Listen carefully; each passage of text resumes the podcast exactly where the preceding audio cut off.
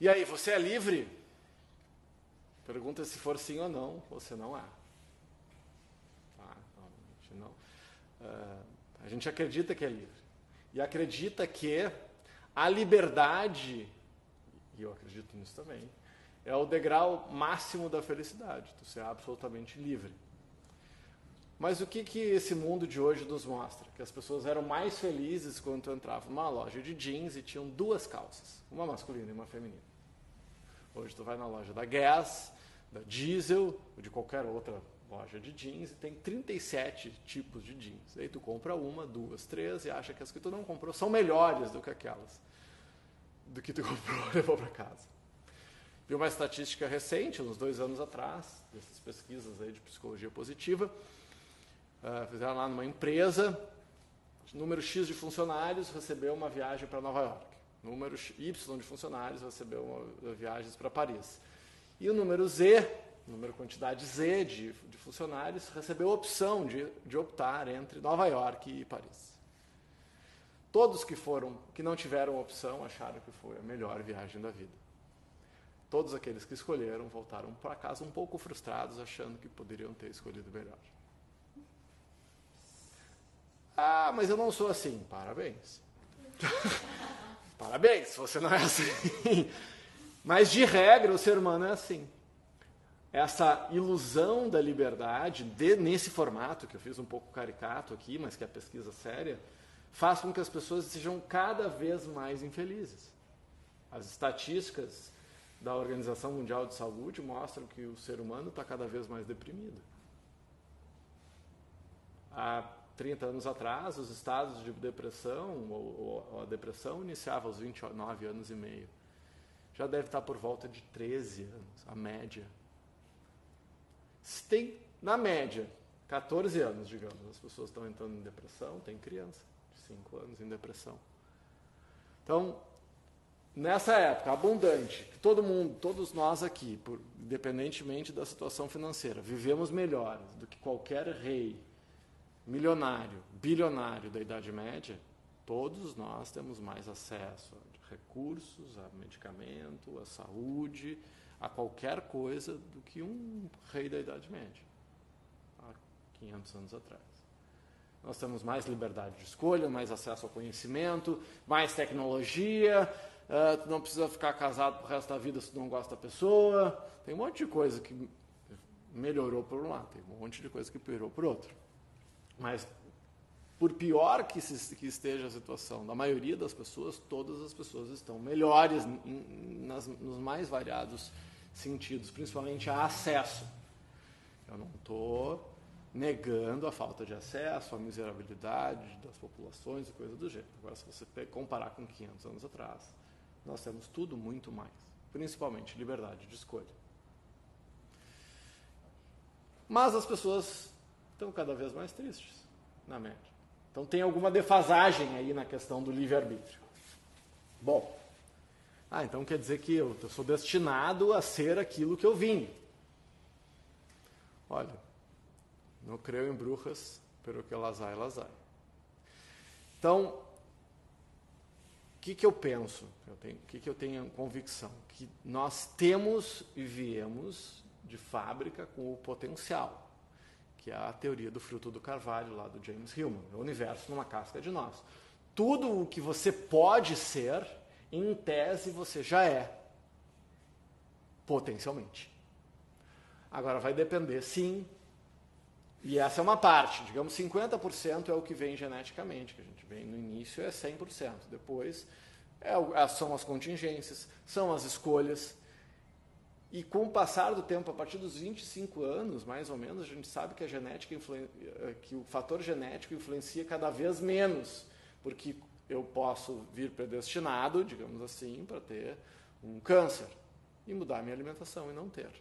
Então não quer dizer que eu tenha a potência lá que eu não possa mudar através da minha escolha, radicalmente, inclusive. Tem estudos, isso é velho já, com gêmeos idênticos, mostrando que ao meio e ao final da vida o ADN, o DNA é completamente diferente.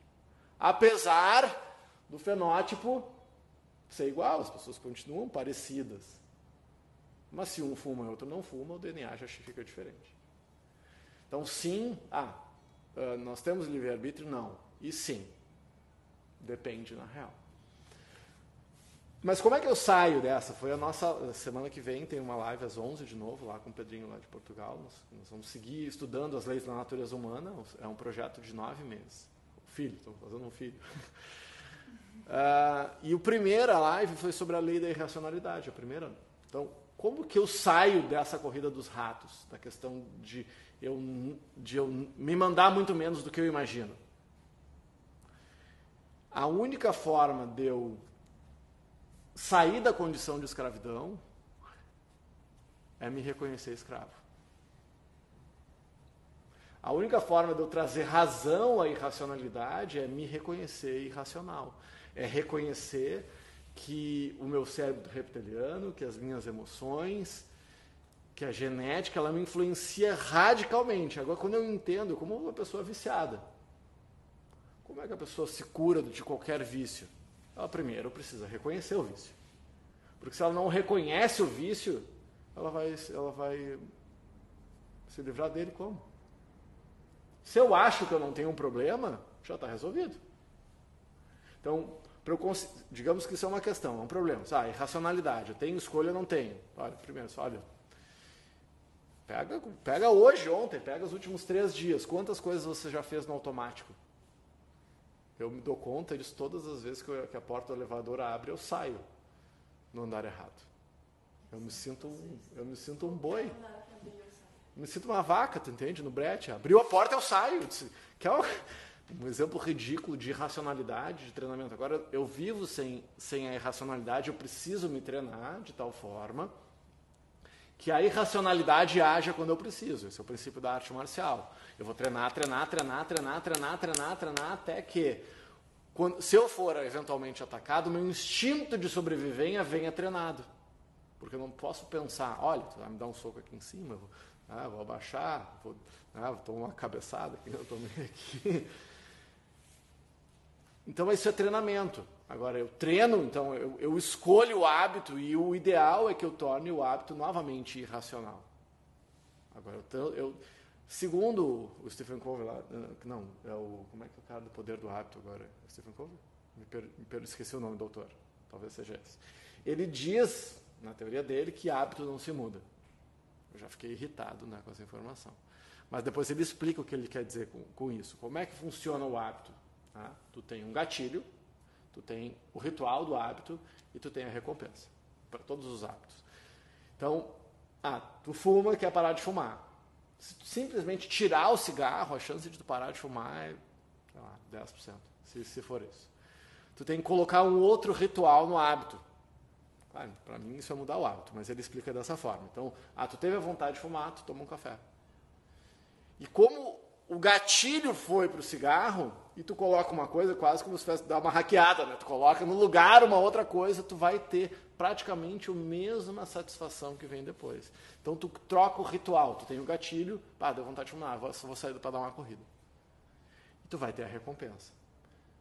Então, a, então tem formas de tu mudar, mudar aquele, tu, tu hackeia o sistema, tu tem o gatilho, tu põe um, um, tu põe um ritual saudável e aí tu vai mudando. Então sem colocar novos rituais, dificilmente a gente muda. Então, Pensando proporcionalmente, tá? Se nós, o ser humano, isso é neurologia, neurociência mostra isso muito claramente, que se nós temos 5% das nossas ações diárias conscientes, nós já estamos talvez acima da média. Agora tu pensa que tu não precisa pensar para respirar, que é automático, que eu não tenho. Vários dos nossos processos são inconscientes. O que a gente faz aqui? A gente quer mudar essa proporção trazer mais consciência para o processo. Então, reconhecer que eu não sou livre é o primeiro passo para me libertar, talvez o único. Então, eu sou livre? Não, mas pode ser. Então, fechamos aqui.